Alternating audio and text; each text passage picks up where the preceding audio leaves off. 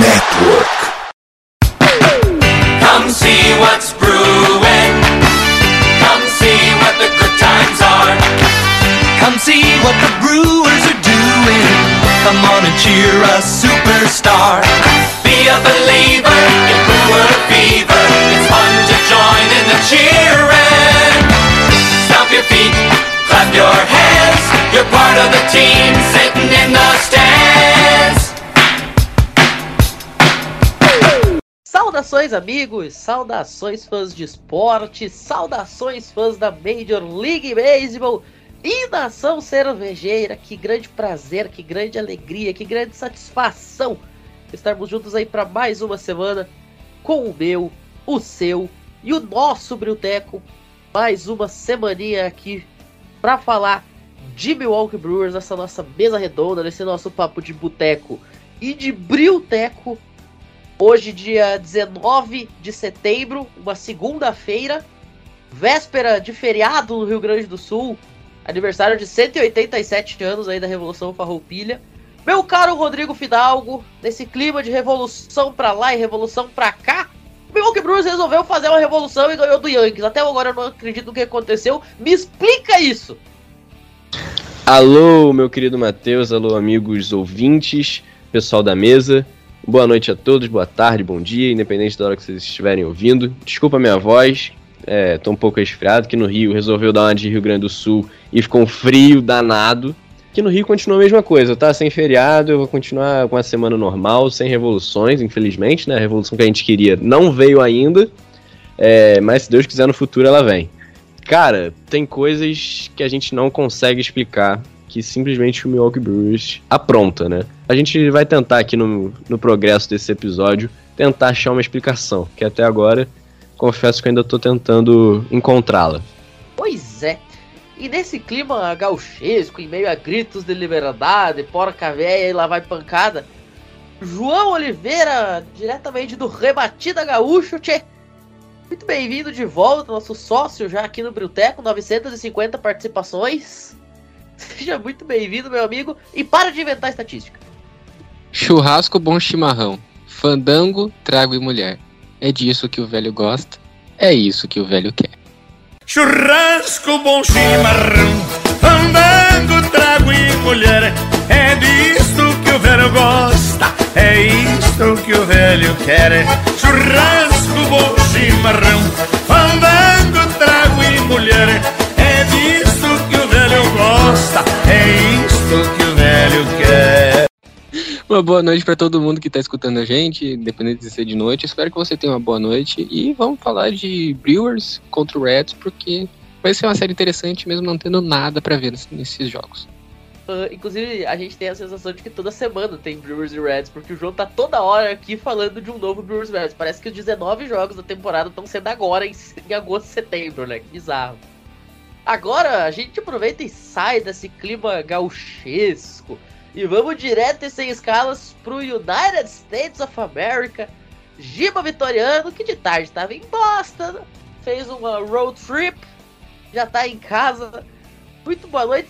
Meu amigo, você que vira e mexe tá lá no City Field, tá aí pra comentar esse Mets e Brewers. E vamos combinar um negócio. Que grande momento pra quem tá dentro do American Family Field assistindo Max Scherzer e Corbin Burns se enfrentarem nessa noite, né? Barbaridade, meu amigo. Vamos que vamos aí. Parabéns ao Rio Grande pela sua revolução, né? Pela sua conquista. Salve, salve, pessoal. Giba Vitoriana aqui. É, cara, jogaço hoje. Eu tive a oportunidade de assistir e Brewers. Nós vencemos, né? Assim, só para deixar claro. E quem tá lá assistindo, né? O Scherzer tá voltando de lesão agora, tá com uma contagem aí dos pitches dele um pouco mais baixo, provavelmente hoje. A gente tá esperando que a Denise R, que a gente faça uma boa bet aí, né? Salve, salve. Mas eu gosto bastante do Burns, eu acho que de vez em quando ele dá umas rameladas assim que ninguém entende, mas no geral ele é muito bom. E ó, cara, que momento lindo os Brewers vencendo os Yankees, viu? Só pra deixar claro, eu odeio Yankees e é nóis. Giba, você tá em que cidade nesse momento? Nova York? Nesse momento eu tô em Nova York. Um pouquinho mais cedo eu estava em Boston, que eu fui para Boston esse fim de semana, no sábado. Ontem eu tive o prazer inenarrável de estar no Fenway Park, né? Primeira vez que eu fui lá, no terceiro ballpark. Tô com um projeto pro próximo ano de conhecer todos os estádios da Major League Baseball na próxima temporada. Vai dar certo, vai dar bom. Ô, Fidalgo, segunda semana seguida que a gente tem um cara desses aqui, né? Semana isso. passada. Semana passada a gente tava com o, o Chicão pra comentar a série contra o Cardinals. Ele já foi em quantos? Mesmo que ele comentou com a gente. Pô, eu não sei quantos ele foi não, mas eu acho que mais de 10 já foi, entendeu? Eu acho que um- pelo menos a metade ele já, já visitou. Inclusive, ele falou que na, na off-season ele vai voltar aí pra comentar histórias que ele viveu lá no American Family Field. Então, ó, qualquer dia eu quero ser rico, que nem essa galera que faz isso, mas tudo bem. É, jogo, então, né? enquanto isso a gente tá aqui, no Brasil, ferrado, sem dinheiro e falando de um esporte que a gente nunca viu no estádio. Tristeza. Mas- E se perguntarem pra gente o que a gente faz, a gente não vai ter como explicar. Como é que tu vai explicar o beisebol pra uma pessoa na rua assim, em menos de 10 minutos? Não tem como.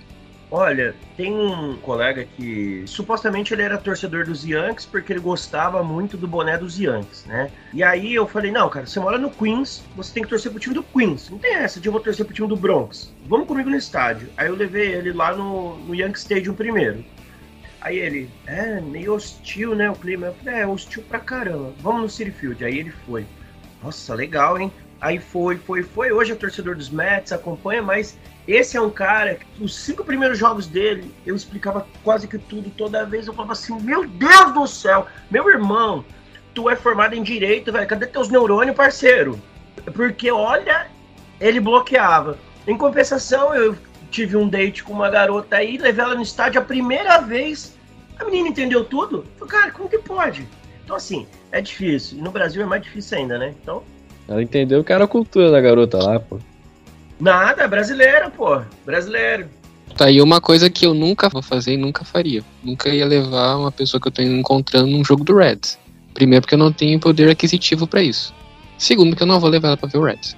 É o conselho que você realmente leve. Ou então, veja bem, se você levar ela no jogo do Reds, vai estar tão sem graça o jogo que você vai ter mais tempo de conversar com ela. Pode se tornar interessante. Ela vai dar mais atenção pra você do que pro jogo. É que tudo isso esbarra no poder aquisitivo. Mas quanto tá custando o ingresso pro jogo do Reds? 3 dólares? Tá menos de 4 dólares, segundo a ESPN.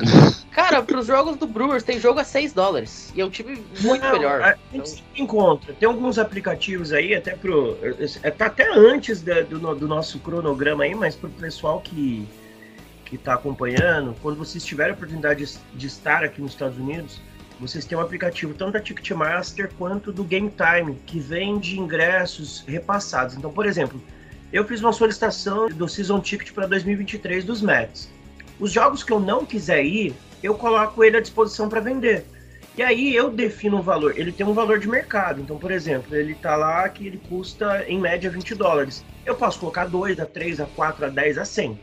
E aí tudo vai depender muito do momento da temporada e o momento do time.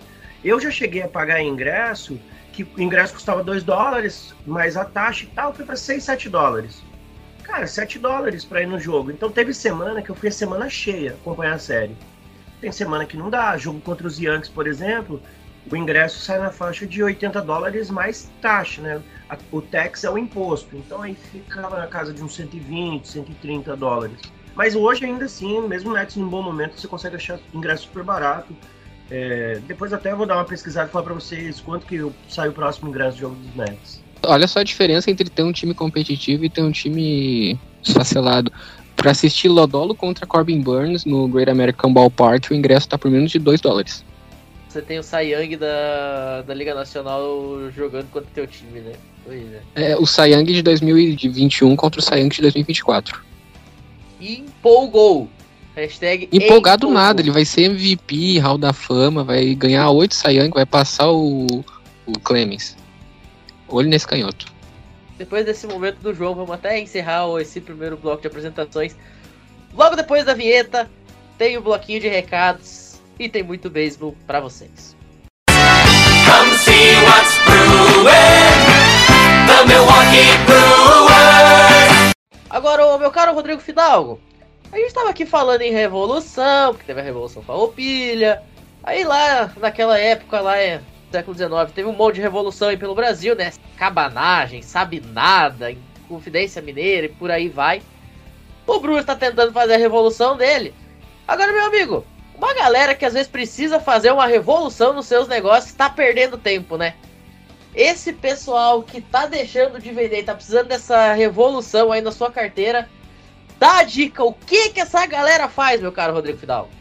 Cara, essa galera tá perdendo tempo se ainda não anunciou na MW Lab, né? Porque, cara, se você tem algum lugar para anunciar e para vender, é na MW Lab que você é o seu lugar, é o destino favorito seu, que é obrigação você botar lá. Exatamente. Enquanto tem uma galera aí que tá sonhando com visitar todos os estádios da MLB, se você também tem um sonho de fazer dinheiro para poder gastar dessa forma, e você tem um produto, você tem uma lojinha, você quer anunciar, é com a MW Lab. Mais uma vez a gente frisa. A principal máquina de automação de marketing aí da América Latina, essa parceria da MW Lab e da RD Station, nossos parceiros aqui no FN Network e no Bruteco. Tá? Para quem quiser conhecer o trabalho deles, o link do site vai estar na descrição do episódio, nos agregadores para todo mundo. Quer criar uma máquina de lucros igual o Woodruff e o Burns, que são máquinas de strikeout no montinho do Milwaukee Brewers, é com a MW Lab. Acessa lá www.mwlab.digital e confere. Já viu aquele meme, Matheus, do minha mãe? Onde tá a minha televisão, meus móveis? Eu lá no jogo dos Brewers, assim, eu vendi tudo na MW. É mais ou menos isso. E agora sim, depois da vinheta, tem muito beisebol aqui no Brutec. What's brewing. The Milwaukee Brewers. Meu caro Rodrigo Fidalgo, a gente falou dessa revolução que aconteceu contra o Yankees, mas faltou uma revolução, foi na série anterior a isso, né? Coisa não foi tão legal contra o Cardinals. É, então, eu acho que a gente até saiu no lucro, Matheus, porque a gente tava comentando no, no Bruteco passado, com o Chicão e com o Guto, que a gente ia sair 0-5 de Cardinals e, e Yankees, né? E a gente saiu, cara, inexplicavelmente 3-2 dessas séries. Porque o primeiro jogo contra os Cardinals, que era aquele que a gente falou do, do Matt Bush, que aí o Matt Bush vai jogar lá no, no Bush Stadium e vai dar ruim, porque ele não tem coordenação motora, ele não é nem canhoto nem destro, ele é ruim com tudo. É, surpreendentemente, esse jogo a gente ganhou e o jogo do Burns a gente perdeu. Obviamente, a gente tem que deixar claro, o Matt Bush ele, ele se machucou na, tipo, na segunda, primeira entrada. Então isso talvez tenha facilitado Ele um pouco nosso eliminou um total de um jogador. Exatamente. Um! O É. starting pitcher do Milwaukee Brewers eliminou um cara antes de lesionar isso aí. É, ele se lesionou acho que no tornozelo, foi na hora de arremessar, mas tipo assim, pô, o cara é muito ruim, cara, não tem como. E aí a gente ganhou do, dos Cardinals o primeiro jogo lá, e aí eu falei assim, pô, se a gente ganhou esse primeiro jogo, que foi tipo um jogo de bullpen, porque aí entrou é, Matt Bush, aí o Matt Bush se machucou, aí entrou o outro horrível, Strelevski lá, que eu não sei falar o nome dele, depois entrou o Perdomo, que foi com quem ficou a vitória, depois o Boxburger, o Milner, o Topa, o Rogers e o Sutter fechou o jogo, o nosso querido Tiranossauro, nosso Raptor.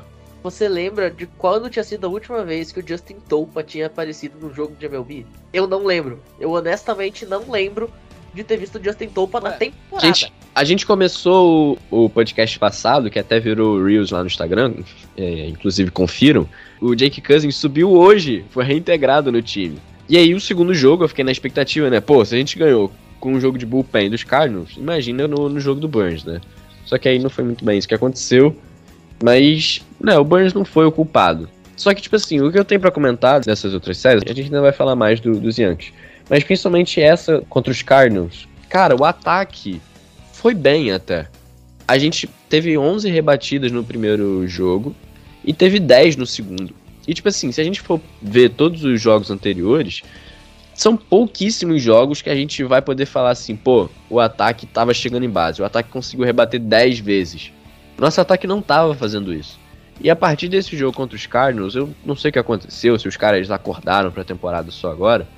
Desde então, o ataque tá fluindo, o ataque tá chegando em base. Hoje ainda não, né? Contra os Mets. Mas isso aí a gente vai falar depois. Todos esses jogos, 11 hits contra os Cardinals no primeiro, 10 no segundo. Contra os Yankees foram 10 de novo.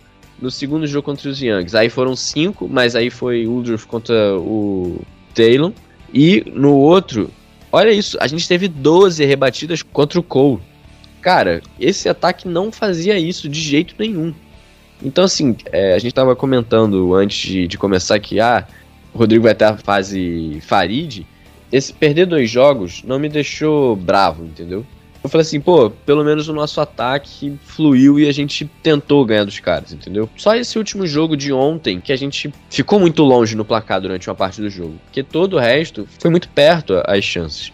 A gente esteve sempre muito perto de ganhar.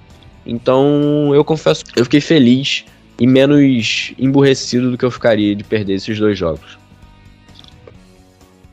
Pois é, eu confesso que tive uma reação bem parecida com a tua naquele primeiro jogo. Começou o jogo, primeiro eliminado, beleza, tudo normal no mundo. Aí no 0-1 na contagem, teu pitcher titular, que é um jogo de bullpen, mas é o titular, o cara se lesiona. Falei, meu Jesus Cristinho, agora você foi de vez o boi com. Aí começa a entrar um monte de maluco nível AAA, que, tipo Justin Topa, que tava na IL acho que desde abril. O time ganha o jogo em cima do time que tem o, o, os dois principais candidatos a, a, MVP. Nesse jogo aí do de bullpen nosso, o Goldschmidt foi 0 de 5, ou 0 de 4. Aí tá, tudo bem. Até aí beleza. Aí no jogo seguinte, teoricamente era para ser o jogo da vitória, deu tudo errado. Aí eu pensei, bom, perdemos o jogo com o Burns. Você imagina quando vier o Yankees? A gente vai lá e rouba dois jogos do Yankees. Inclusive com o walk-off do Garrett Mitchell.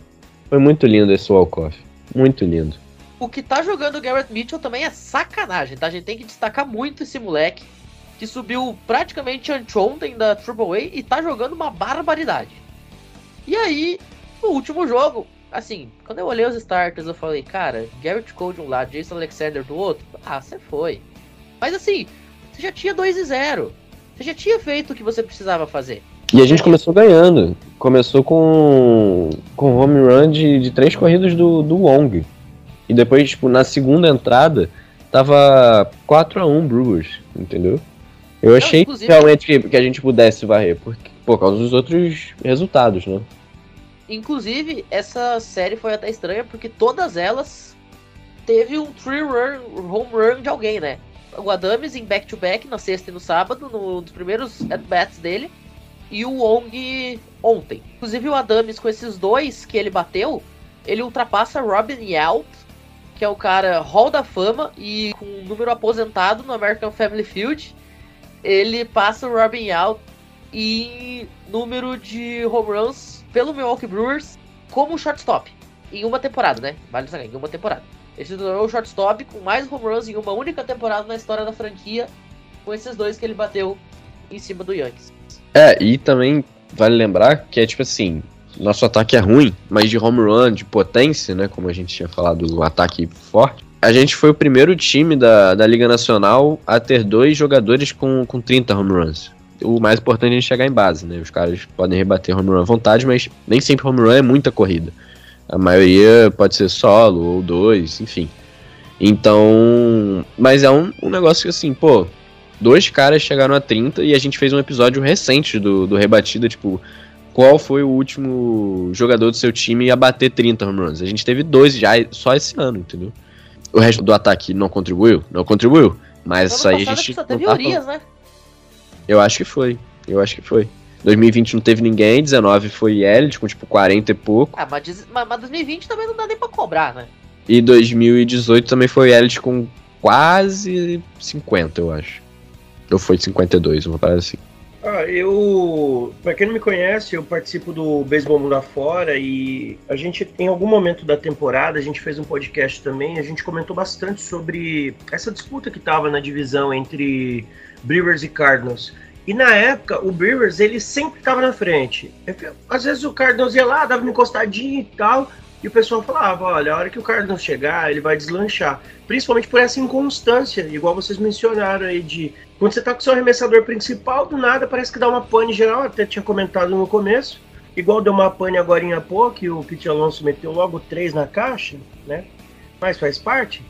pensei até no que vocês falaram, engraçado, sério, todo mundo teve alguém fazendo three run, home run, né? Aconteceu de novo. Mas é isso, eu acho que o Brewers ele precisa só, talvez, olhar melhor os talentos que tem nas farms. Porque eu acho que tem gente boa ali que pode completar esse time. Às vezes é aquele detalhezinho que tá faltando, meu, pro time deslanchar de vez. Infelizmente, é um time que eu acho que vai ficar fora de playoff, mas que eu preferia que tivesse ali na hora do cargo no lugar do San Diego Padres. Porque o Padres, para mim, pelo momento, não merece estar ali quanto o Brewers merece. Porque o Brewers é um time muito brigador, que luta muito. Mas infelizmente eu acho que ele vai rodar nessa. É, a gente tava comentando no último que se tivesse um time pra gente ir no lugar, não que a gente acredite tanto que a gente vá, mas é o San Diego Padres até por causa do calendário. É, o calendário do Phillies é melhor o nosso e do, dos Padres. O dos Padres ainda é complicado, tem Dodgers ainda, enfim, tem uma galera complicada ainda para pegar, mas o nosso também não é fácil. E o que você falou da, da Farm era um negócio que eu até ia perguntar pro, pro Matheus quando a gente falou do Garrett Mitchell, se tipo, não podia ter subido ele um pouquinho antes? O quão diferente estaria a nossa temporada se a gente já tivesse trazido o Garrett Mitchell é, antes, entendeu? Porque ele já deu duas vitórias pra gente. É que assim, cara, essa questão do Garrett Mitchell, é, a gente tem que considerar alguns fatores. O Garrett Mitchell, ele é uma pick mais recente do draft. E pick mais recente do draft precisa mais tempo de maio. Ok, até aí nada de, de muito novo, é, chovendo molhado.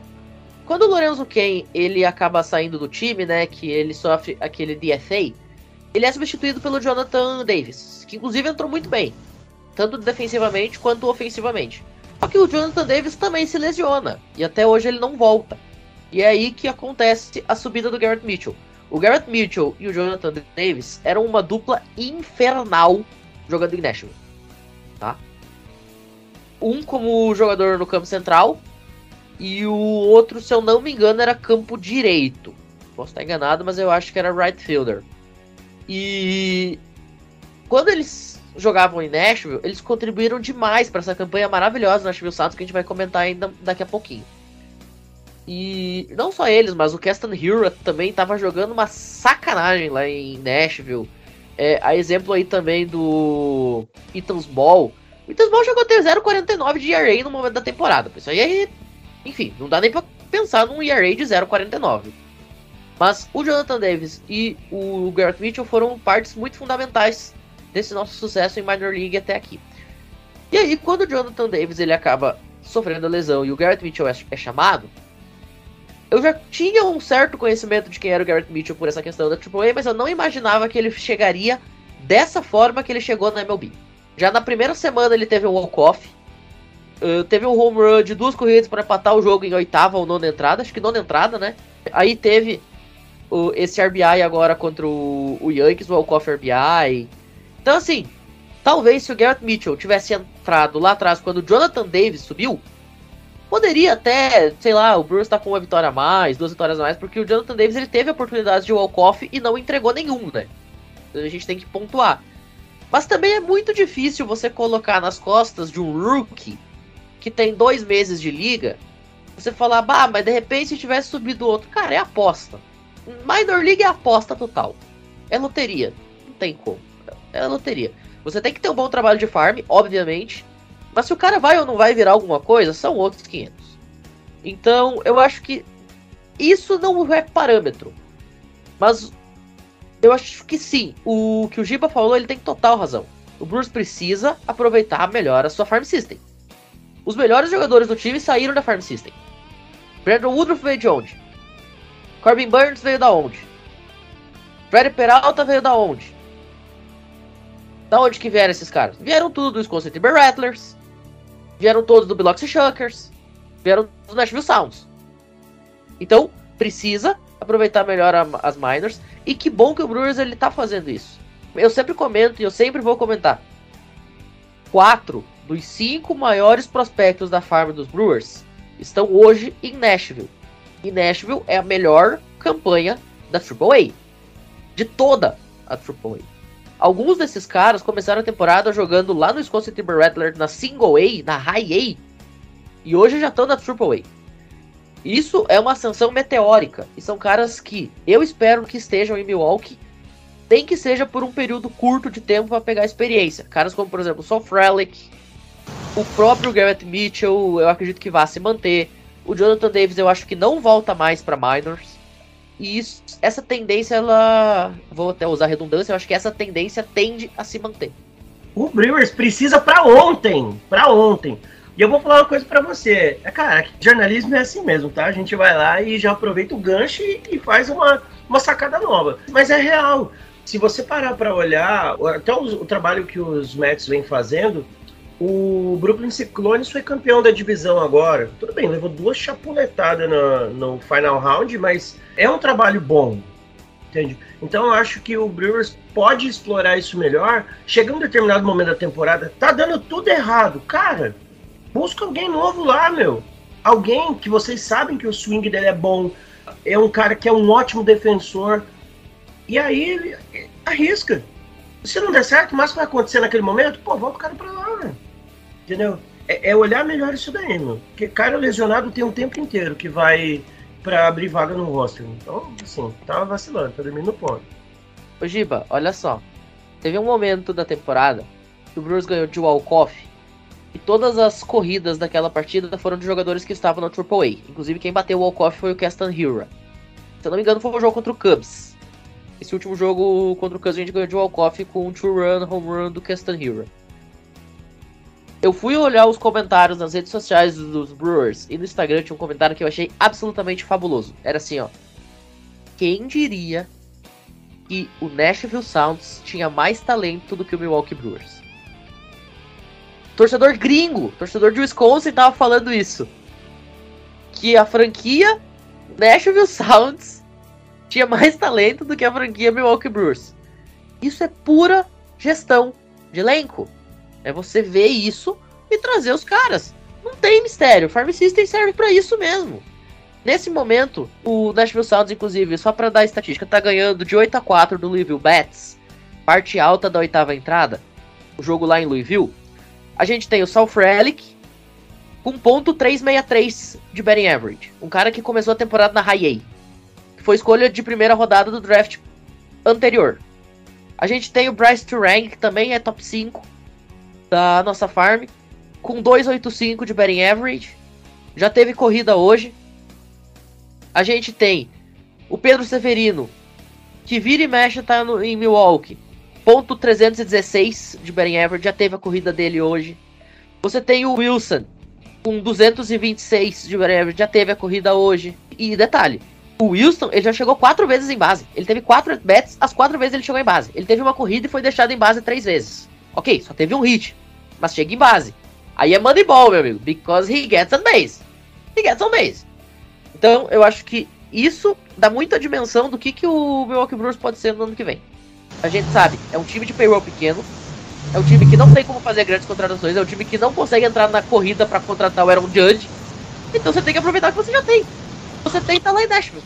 É, isso que eu ia comentar. Além de, tipo, ah, a temporada atual não tem como, ou a do ano que vem, pô, você tem uma farm boa, ou você ir bem no draft, como o Matheus falou, pô, o Sal Frelick foi escolhido 2020. O cara já tá na AAA, tá ligado? E se você for bem no, no draft, tem uma farm boa, que vá desenvolvendo os caras como a farm dos Brewers tem sido, principalmente de pitcher, e agora tá vindo uma leva muito boa de rebatedores, você garante um futuro próspero para a franquia, pelo menos, tipo, sei lá, para enquanto esses caras estiverem, entendeu?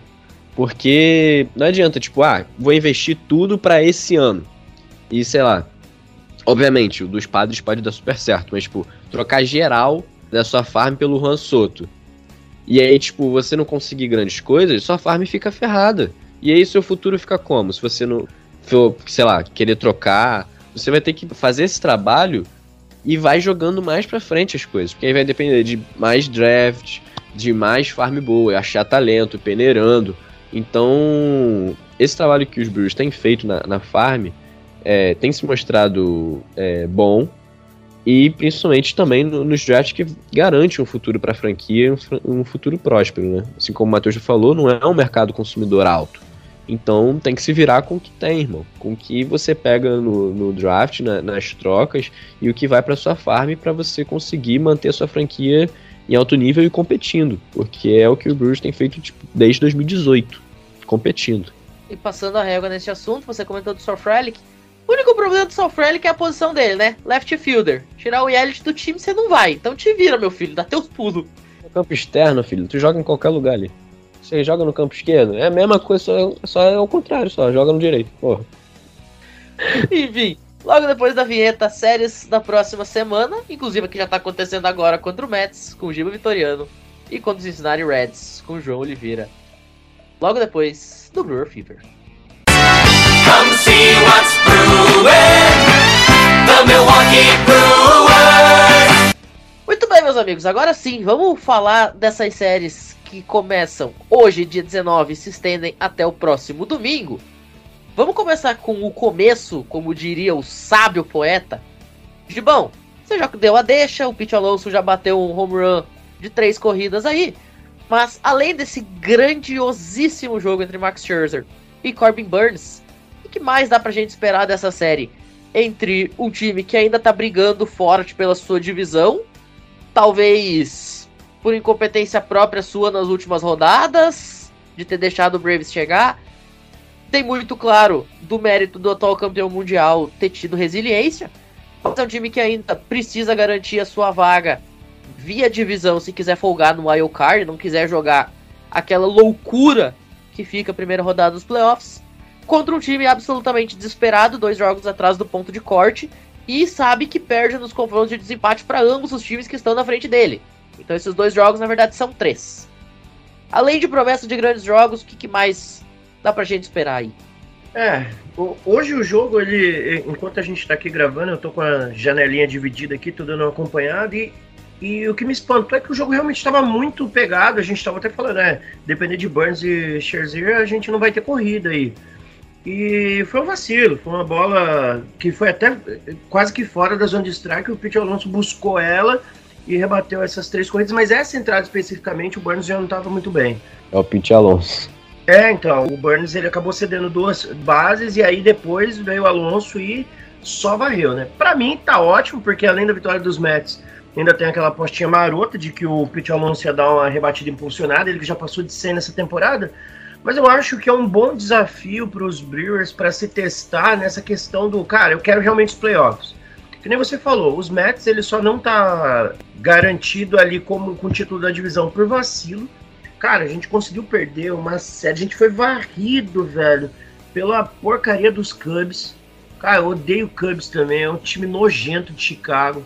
Essa rivalidade com o Chicago vem por causa do basquete, porque no basquete sou Cavs. Né? Faz muito tempo que eu era Cavs já. Quando eu, eu jogava basquete na escola, a gente falou: ah, todo mundo escolhe um time porcaria, né?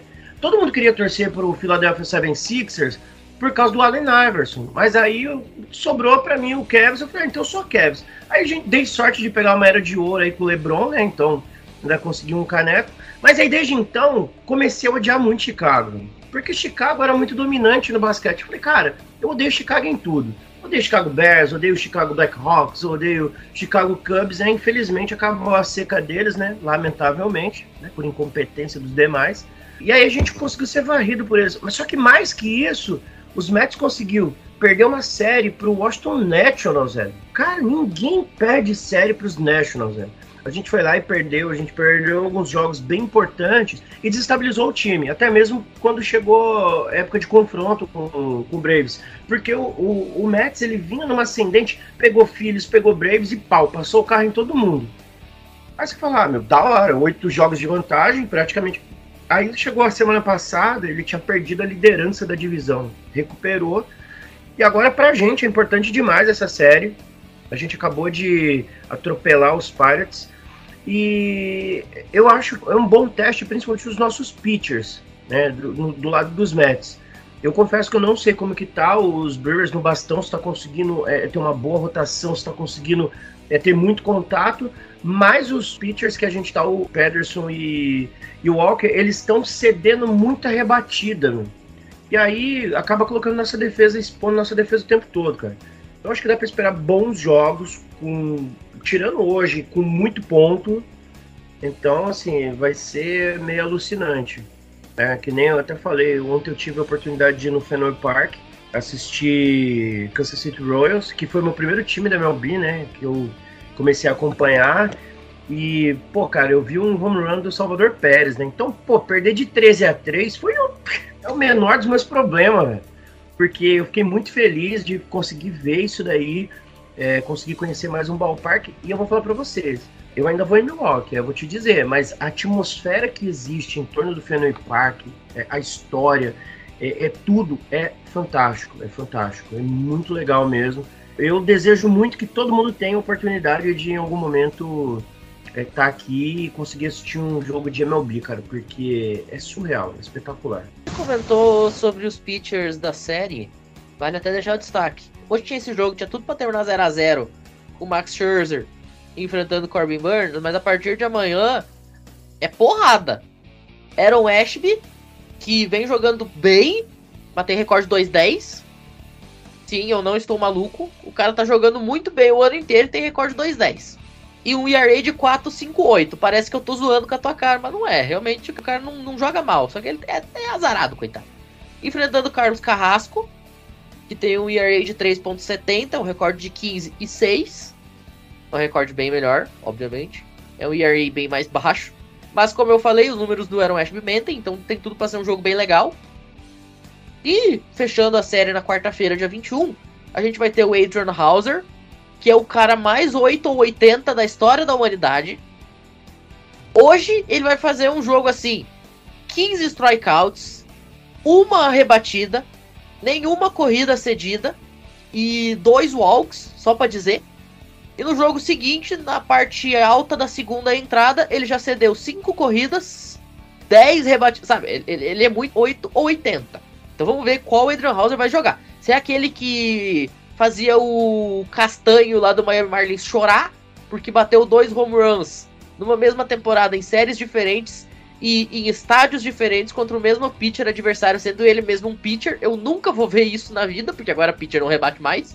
Ele conseguiu isso vai ser esse cara que vai jogar ou se vai ser o Adrian Hauser paçoqueiro. Enfrentando o Trajan Walker, que tem 12 e 4 de recorde, um ERA de 3.42. Chama atenção. Aí é que tá. Esse 12 e 4 mente. Vamos por partes, né? O Carrasco. O Carrasco, ele muitas vezes ele faz uns jogos de Jacob DeGrom. Eu torço para os Mets graças a Jacob DeGrom. Eu fui apresentar a palavra de Jacob DeGrom para mim. É, ver esse pitch arremessar, coisa maravilhosa, sensacional. E aí, você vê, outro dia eu, eu fui olhar e falei assim, eu tava fazendo minhas apostinhas, eu olhei, ah não, cara, carrasco pra strikeout não vai dar. Terceira entrada ele com oito strikeout, eu falei, mano, que que é isso? Pô, terceira entrada, velho. Strikeou todo mundo na sequência. Só que às vezes ele vai lá, primeira entrada ele cede hit, hit, hit, walk, ponto por walk, rebatida. Eu falo, cara, e o Walker é uma coisa surreal. Eu não sei como ele tem 12 vitórias. Eu não sei. Mas os jogos dele normalmente é assim: 7 a 6 6 a 5 Porque ele vai e peida na farofa, velho. Espalha tudo só. Espalha tudo aí, cara. É uma correria que se o ataque dos Mets não estiver funcionando igual não tava há, há duas semanas atrás que é, deu aquela yanquizada que morreu, Aí acabou, velho. Acabou. A gente vai tomar pau, velho. Vai tomar pau. Eu assisti um jogo que o Walker contra os Astros foi 10 a 0 para os Astros. Era a terceira entrada, já tava 6 a 0 Aí eu falei, cara, vou fazer o quê, velho? Vou continuar torcendo, vou estar no ballpark já mesmo, né? Vamos tomar cerveja, né? Viva Brewers, mas, pô, cara, é, é embaçado. Então, assim, vai ser os dois 880 jogando um contra o outro. Eu espero que seja um jogo de pontos, velho. Eu gosto de ver pontos, eu gosto de ver corrida. Mas a única certeza que a gente tem na vida é que Brandon Newman ele vai, vai sofrer um strikeout, tá? Já fica de nada, ele, reba ele rebateu um, uma tripla agora. Não, uma tripla agora, mas a primeira jogada dele, ele, ele é o nosso número um no lineup. Pode olhar, ele sofreu um strikeout. Cara, é a bet mais safe que eu tenho. Se você perguntar, cara, qual bet eu faço no, no beisebol? Cara, vai no strikeout. Eu posso te mostrar aqui, na, nos últimos 20, 25 dias, eu joguei 10 vezes que o Nîmes ia ser strikeado. Ele foi. Teve jogo que ele tava 3, 4. Ele rebateu o home run, rebateu uma dupla, posicionou corrida e ele tomou strikeout. É Brandon Nimo. Mas, ó, a bolinha que eu tenho, que eu peguei no jogo, foi dele. Peguei no joguinho, foi do Nimo. Então não dá pra entender. Essa inconstância do beisebol é, é um negócio, é um fator sensacional, cara. É, e, então, assim, puta, essas séries aí é diferente dos Reds. Ah, eu assisti uma série contra os Reds aqui também, né? A gente ganhou, ganhou bem. Acho que foi 6x1, 5x1, alguma coisa assim. Aí foi muito ponto contra os Reds. Coitado do João, dá, dá pra ver a cara de, de emoção ali, acho que é choro, não sei. Mas eu acho que os Brewers vai levar esse jogo do, do Walker aí, cara. Não tô confiante não, não confio no Walker. Lamento. É, você falou do, do ataque. O nosso ataque tava muito bem, né? E inclusive o João já pode até fazer um post lá no, por favor, no MLB Memes, porque tá perfect game na sexta entrada. Os Mets estão fazendo um jogo perfeito. A gente não chegou em base nem por walk, filho. Então, assim, por favor, João, haja e, e faça a sua mágica, porque eu não quero tomar um jogo perfeito dentro de casa com o Burns arremessando. Por favor, faça a sua mágica. Só a partir da oitava entrada. Não, já tá na sexta, já tá coisando aqui já no aplicativo da MLB já. Aqui, já tá Tá. aquele vermelhinho. Pô, tu tava que falando sobre o, o Walker, né, o, o Giba. É muito interessante isso, né? Ele tá com recorde de 7-6. É muito legal, né? Run support, apoio do ataque, né? Seria muito legal. Isso existe? O que, que é isso? Que bicho é esse? O Burns desconhece. Desconheço isso também. Do que, que ele se alimenta? Sexta no Globo Repórter. É aquele meme que o Fidalgo sempre ama dizer e a gente sempre acaba comentando aqui. Tem um meme sensacional com o rosto do Brandon Woodruff. E a legenda é: Someone please send me a run. Alguém, por favor, me dê uma corrida. Tem uma estatística muito boa. Sabe em quantos jogos o Reds foi pra segunda entrada ganhando nessa temporada? Nenhum. Nenhum. Não tô zoando. Sabe quantos jogos o Reds virou depois da sexta entrada? Nenhum também. Perdendo? Nenhum também. Run support. Foram duas triplas seguidas, agora do Lindor. Duas triplas seguidas. Só queria um do Vogelbeck aí também. Se o Vogelbeck puder só impulsionar uma corridinha, pra mim tá ótimo. Não faz isso porque senão eu choro. Que saudade. De devolver ele. Cara, inclusive. Esquece ele no ônibus, faz favor. Inclusive, essa foi uma excelente aquisição. A gente precisava tanto de um rebatedor designado. E alguns meio que torceram o nariz quando ele chegou. Porque o Vogelbeck é o gordinho gostoso, né, velho? Ele tem aquela forma dele. A gente sabe que correndo ele é um jabuti, uma tartaruga bem devagar. Mas, cara, que potência ele tem naquele braço, velho. Ele não precisa se preocupar em correr, meu irmão. Porque se ele rebater, vai ser no mínimo é, uma double. E olha que eu vou. É, é aque- aquele meme do futebol, né? Quem corre a bola. Exatamente. É isso. E, e, cara, Ô, inclusive, nossa. deixa eu te contar uma coisa, Giba. Teve um jogo. Não sei se o Fidalgo vai lembrar disso. Teve um jogo. O Brewers ganhou de 1x0. Como que o Brewers ganhou de 1x0 esse jogo? O Vogelbeck tava com dois strikes. E aí ele foi numa swing. E ele errou. Ele pega na mesa. Terceiro strike, strikeout. Mas, porém, contudo, todavia, entretanto, o catcher adversário não segurou a bolinha. E aí tem aquela regra que se você está com dois eliminados e dois strikes, mesmo que você tome o terceiro strike, você pode correr para a primeira base. O que, que o Vogelbeck fez então? Saiu correndo como se não houvesse amanhã. E o catcher adversário se enrolou com a bolinha e ele chegou safe na primeira base. Demorou uns 55 anos para ele correr e chegar na base, mas ele chegou. Na sequência, ele sai, entra o pitch runner e o Bruce ganha o jogo. E aí eu lembro que o comentarista da, da Bally Sports Wisconsin, que era o Bill Schroeder, ele comentou. Ele deu uma risadinha assim. yeah, that's why you swing at everything. É por isso que você vai no swing em tudo. Você nunca sabe o que pode acontecer. O cara com 390 quilos chega no, em base depois de tomar três strikes porque o catcher se enrola e o time ganha o jogo de 1x0. É, não, mas é. Ele chegou rebatendo home run, ele bateu o Grand Slam já essa temporada. E ele caiu na casa da torcida. Ele bateu o walk-off Grand Slam pelo Brewers contra o Cardinals no ano passado. Então, Será é, que se a cara. gente colocar o Vogelbeck pra jogar no The Show dentro do Polo Grounds, ele bate um Inside the Park home run? Olha, depende de quantos dias ele tem pra correr. Assim, jogar lá no campo central aquela bola que vai 600 pés e coloca um center fielder bem lento. Sei lá, Coloca tipo o center fielder, center fielder Tá do bom. Reds, pode ser. Não, pois é. Acho que- Aí, cara, ele entra em campo, a torcida já começa a gritar, ovaciona ele. Ele é muito carismático, pô. Ele é muito carismático. Sim. Todo jogador gordo é, É, carismático, cara, exceto o Purros. O cara, é- realmente, ele é muito carismático, ele é muito gente fina e a galera gosta muito dele. Você falou de pitcher rebatendo, cara, o DeGrom ele é muito bom no bastão, velho. Ele é muito bom no bastão. Eu lembro na, em 2019, é, eu assisti os jogos, cara, ele ganhava os jogos pros Mets. É, ele ia lá e rebatia o walk-off, ok, tá tudo bem. Eu lembro de um jogo que foi 1x0 contra os padres, que foi todas, catou de entrada, toda entrada e nada, nada, nada, aí ele foi lá e rebateu. A gente ganhou de 1x0. Home run do nosso pitcher. Né, que além de fazer 25 strikeouts, enfim, vida que segue aí.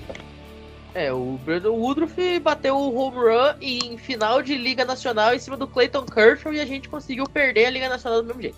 Peraí, eu, te, eu tenho uma stat muito boa também. Eu peguei aqui no Fangraph. Sabe qual foi o melhor pitcher é, rebatendo em 2021, o último ano que a gente teve é, Liga Nacional pitcher rebatendo? Foi o Logan Webb?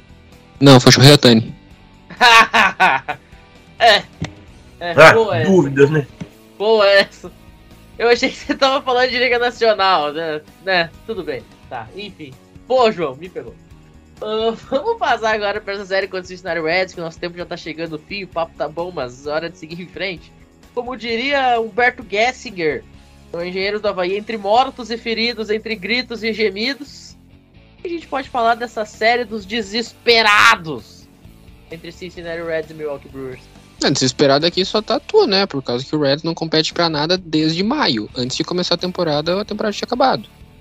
É, vai ser uma série de quatro jogos pra encerrar. O Reds e Brewers já se enfrentaram 15 vezes nessa temporada e agora é a última série com quatro jogos. Qual o recorde entre Reds e Brewers nessa temporada? Tá 10 a 5 pro Brewers. Como vocês conseguiram perder cinco jogos? Mentira, mentira. Tá mais, não tá não? Não tá, tá, não Olha, tá menos derrota, Lá não? em não? abril, maio, o, Re- o Brewers ganhou vários jogos do Reds. corrida, meu parceiro. É isso, é assim que funciona. Ô, Gelbeck, pros Brewers. Eu vou chorar. Não, é impossível que o Brewers tenha ganhado 10 jogos do Reds. Ganhou 10 jogos do, do Reds. O Brewers agora tá com 70% de vitórias, então dá pra dizer que 12, 13% das vitórias do Brewers são só contra o Reds. Sinceramente, se você me falasse que tava 10 a 5 pro Reds, eu acreditaria em você.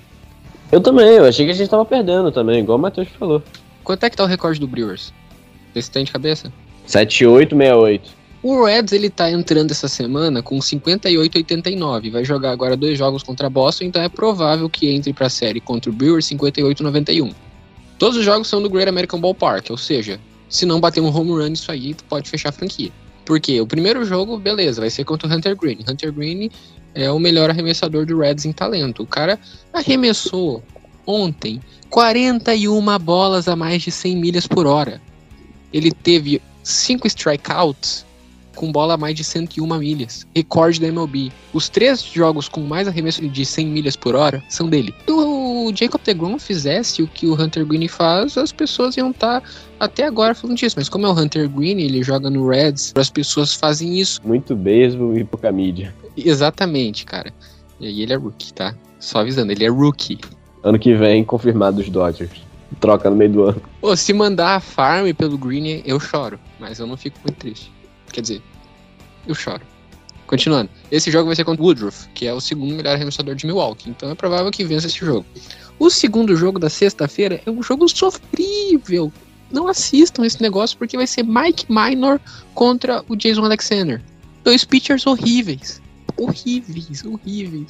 O Mike Minor tá com ERA de 7. O Jason Alexander, eu olhei aqui o statcast dele.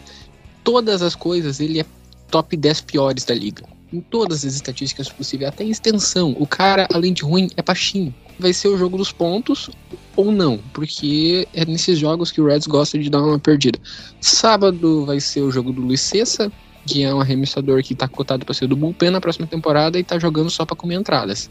Vai se jogar contra o famoso TBD, o melhor arremessador da história do Milwaukee Brewers, porque a gente não sabe quem é. O TBD, muito provavelmente, vai ser o Freddy Peralta. Porque o Peralta era pra ter jogado ontem, e aí ele não jogou, jogou o Jason Alexander. E aí a gente já falou aqui que nessas séries contra os Mets, a gente vai ter o Ashby, a gente vai ter o Hauser, e aí nessas séries contra Cincinnati você já falou no Corbin, que vai ser domingo, você já falou no Woodruff, e você já falou no Jason Alexander. Sobrou o Freddy Peralta. Informação, então. É, mas continuando, no domingo a gente vai ter o Nick Lodolo, que é o único arremessador que, no momento, tirando o Green que se machucou, é o único arremessador que presta no Cincinnati Reds, que tá fazendo alguma coisa boa nesse ano. Nos últimos três starts dele, ele teve 11 strikeouts e nenhuma bola, nenhum walk e não cedeu mais que duas corridas. Mas ele vai jogar contra o Corbin Burns, aí é sacanagem também, né? Não vai ganhar como esse jogo? Então o que eu prevejo para essa série do Brewers contra o Reds é uma varrida do Brewers, não ironicamente. Por quê? Porque o Reds vai jogar contra Boston. Vendo uma série horrível contra o Cardinals, a gente só ganhou do Cardinals no último jogo porque por algum motivo o time conseguiu jogar nove entradas e não ser decorrida pro Cardinals. Isso é coisa que acontece só com alinhamento cósmico. Só vai acontecer de novo em 2025. Continuando, o time estava muito, muito mal. Só dois jogadores do Reds tem um OBA acima de 300. Aristides Aquino e Jay Friedel. Um é rookie e o outro sofre 40% de strikeouts. Os outros todos ou estão com menos 70 de WRC e com menos 300 de OBA, ou eles não jogaram o suficiente para ser registrados. Então, o time já vem fraco no bastão, vai jogar contra Boston. Boston tem arremessador bom? Não. Mas dois jogos é muito pouco para o jogador se recuperar. Volta, joga não em Boston, joga em Cincinnati, aí sem day off vai jogar contra o Brewers. E daí já de cara joga contra o Brandon Woodruff. O time vai tomar um no-hitter, depois ainda joga com o Jason Alexander, o Fred Peralta, vão tomar mais um, pelo menos uns 15 strikeouts, e daí vão chegar chorando pra mamãe contra o Corbin Burns. O Corbin Burns vai jogar um jogo perfeito de 22 strikeouts com menos de 70 arremessos. Então assim, é, ou vocês varrem, ou fecha a franquia, porque esse é um dos Reds mais vulneráveis que eu já vi nesse ano. É, já que o João tá fazendo o palpitômetro dele aí, eu não acredito na varrida, porque tem o jogo do Jason Alexander. Mas. Não, mas aí o jogo do Jason Alexander vai ser contra o Mike Minor. O Mike Minor é pior que o Jason Alexander. Eu te provo por quê? Porque ele tá no Reds. Se tá no Reds, não é bom. Mas o Bruce vai achar um jogo pra perder. Eu acho que vai ser um 3x1. Mas, tipo assim, Se perder, vai isso ser o jogo do falando- Corbin Burns. Por causa que o Reds é assim. Eu tô falando, ou vai ser o do Woodruff ou vai ser o do Corbin Burns. Porque o do Mike Minor vai ganhar. É, então, porque o que o ataque tá desempenhando, né? Eu espero que hoje consiga pelo menos uma, uma rebatida ou chegar em base pra não ser um perfect game ou no hitter. Pelo menos nessas duas últimas séries, Cardinals e Yankees, o ataque foi muito bem. Então eu espero, e principalmente chegando no final da temporada, que o time dê um gásinho nesse final. Eu espero um 3-1, mas se vier uma varrida tá ótimo. E essa série contra os Mets aí, eu acho que vai ser um 2-1 pra eles, se a gente ganhar um jogo, porque assim, o time dos Mets tá vindo feroz e os caras não querem perder a liderança da, da divisão, assim como o Brewers fez. Perfeito. Dito isso, a gente vai fechando aí mais essa edição do Bruteco, uma edição histórica até o momento, né, meus caros, com os extremos. Um time é um dos melhores da liga e outro um dos piores de todos os tempos. Vamos agora rapidamente fazer o Giro Minor League, logo depois da vinheta. O Giro Minor League hoje é só pra falar de Nashville, porque, enfim, os outros já estão eliminados mesmo, então segue a vida. A gente até já falou um pouquinho sobre o Sound, mas vale a pena deixar aqui o destaque logo depois do Brewer Fever. Come see what's brewing. The Milwaukee. Pois é, né, meu amigo Rodrigo? A gente tava falando aqui sobre Sal Frelick, companhia limitada. Nashville Sound segue com a melhor campanha de toda a AAA, 85 vitórias, 55 derrotas, 4 jogos e meio de vantagem dentro da International League West, na sua divisão, contra o time de Columbus, que é a minor do Cleveland Guardians. É, duas vitórias consecutivas, o diferencial de corridas de 148 positivas. 148 corridas de positivo no, no diferencial. Nesse momento o time estaria enfrentando o Durham Bulls, que é lá do Tampa Bay Rays, na final da International League, que acontece já no próximo fim de semana, mesmo fim de semana das eleições presidenciais aqui no Brasil, vai ter os playoffs da AAA, que é muito mais importante, lógico. E o Milwaukee Brewers aparece com grandes chances aqui de levar o título não só da International League, mas quiçá até mesmo da AAA. Lembrando que quem ganhar entre Durham Bulls e Nashville Sounds, ou melhor, quem ganhar entre os campeões do leste e do oeste, que nesse momento seriam Durham Bulls e Nashville Sounds, enfrenta o ganhador da grande final da Pacific Coast League, que nesse momento seria o El Paso Chihuahuas, lá do San Diego Padres, e do Reno Aces, do Arizona Diamondbacks. Vamos ficar torcendo aí, vamos ficar acompanhando, porque realmente o Nashville Sounds, além de ter a melhor campanha da liga, aparece com uma força extrema incrível aí nessa edição da AAA. E dito isso, a gente vai ficando por aqui. Agradecer muito aqui os nossos convidados especiais. Vamos inverter a ordem da apresentação. Gibão, muito obrigado pela participação diretamente de New York City. E já deixa o merchan também do Beisebol Mundo Afora, porque, gente, os caras estão com uma campanha sensacional. Inclusive, apoiem, ajudem. E essa gurizada vai lá pro Panamá cobrir o Brasil no qualifier do WBC, hein? Caminho do, da seleção brasileira para Copa do Mundo de Beisebol, World Baseball Classic, passa pelo Panamá, junto com os meninos do Beisebol Mundo Afora, que vão estar tá lá em loco fazendo toda a cobertura. Quem quiser ajudar, faz como, Giba Vitoriano. Valeu, valeu pessoal do Biblioteco, valeu aí o nosso queridíssimo torcedor dos Reds. Eles existem, não é lenda urbana. Tem três perdidos. Tem três? Nossa, meu Deus. Se jogar água é que nem Gremlin, hein? Vai multiplicar aí pra caramba, meu. Eu acho que deveríamos. Mas, assim, é, muito obrigado aí pela oportunidade de ter vindo participar com vocês aqui. Realmente, o Beisebol Mundo Afora está com um projeto bem legal. A gente foi convidado pela CBBS, né, Confederação Brasileira de Beisebol e Soft, aí cobrir a seleção durante o torneio. Só que aquele convite é assim: olha, eu tenho uma credencial aqui. Você consegue chegar até lá? E assim, é uma oportunidade única, é, é incrível, não vai ter nenhum veículo brasileiro é, lá. Provavelmente, né, se tiver alguém, vai ser a ESPN que vai fazer a transmissão que mande um repórter para loco, mas o mais provável é que vá alguém daqui dos Estados Unidos para o Panamá. Porque até por questão de custo, né? Vai passar informação do mesmo jeito, a transmissão já são eles que vão fazer. E porque quem cuida do torneio é a MLB, né? A MLB que banca essas coisas todas.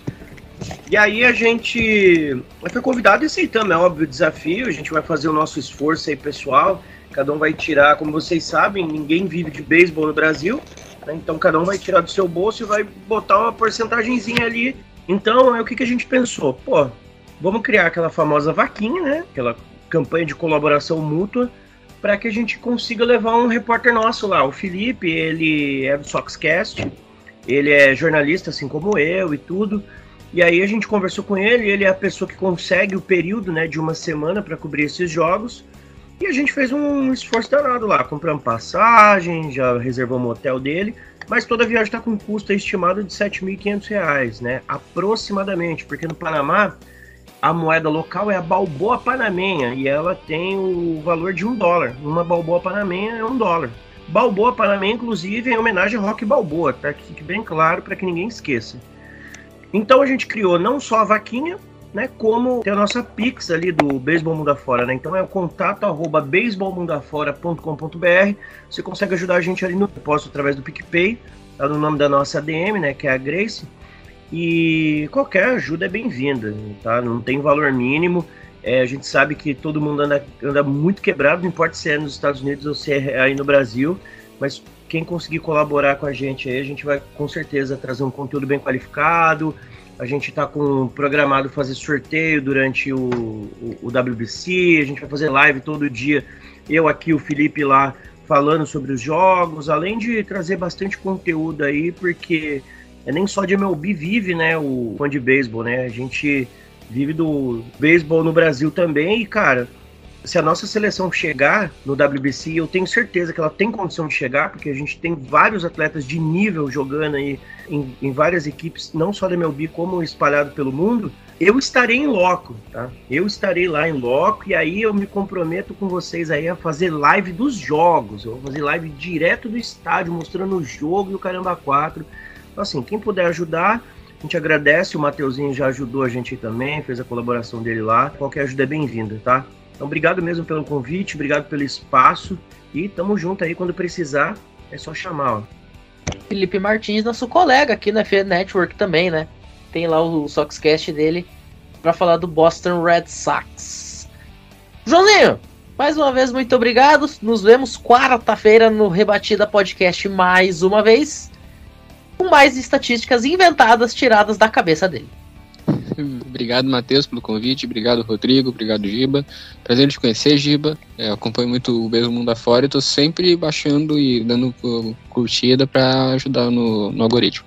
Mas é, pessoal, obrigado por todo mundo que assistiu o, o Bruteco. É a última vez que eu vou participar nessa temporada em programas de prévia de jogo, porque acabou as séries esse ano, infelizmente. Mas é sempre que me chamarem, eu vou estar aqui falando mais groselha e falando de uma maneira calma o que eu poderia falar gritando que ia causar a mesma coisa, só que eu não posso porque senão minha mãe entra aqui e me deserda. mais uma boa noite para todo mundo.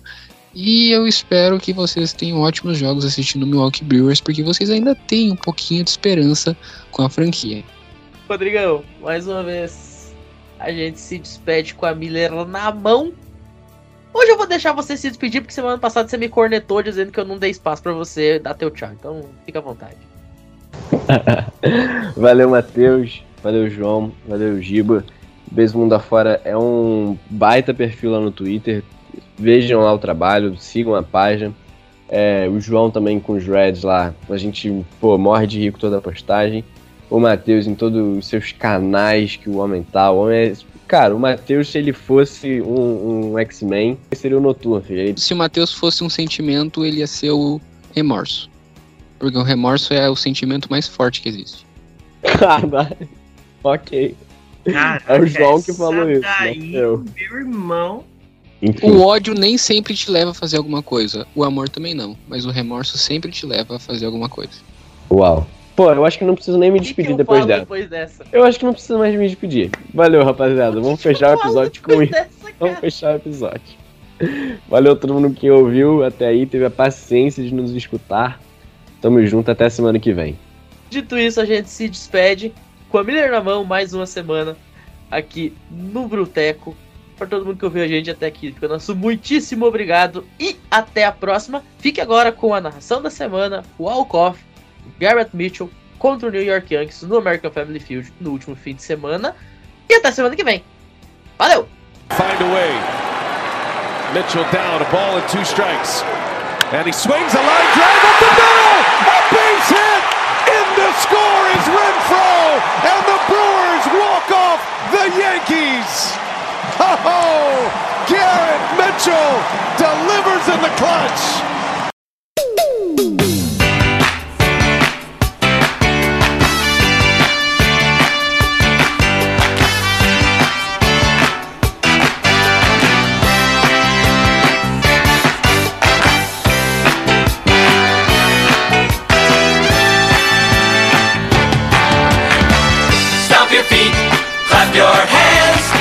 Part of the team sitting in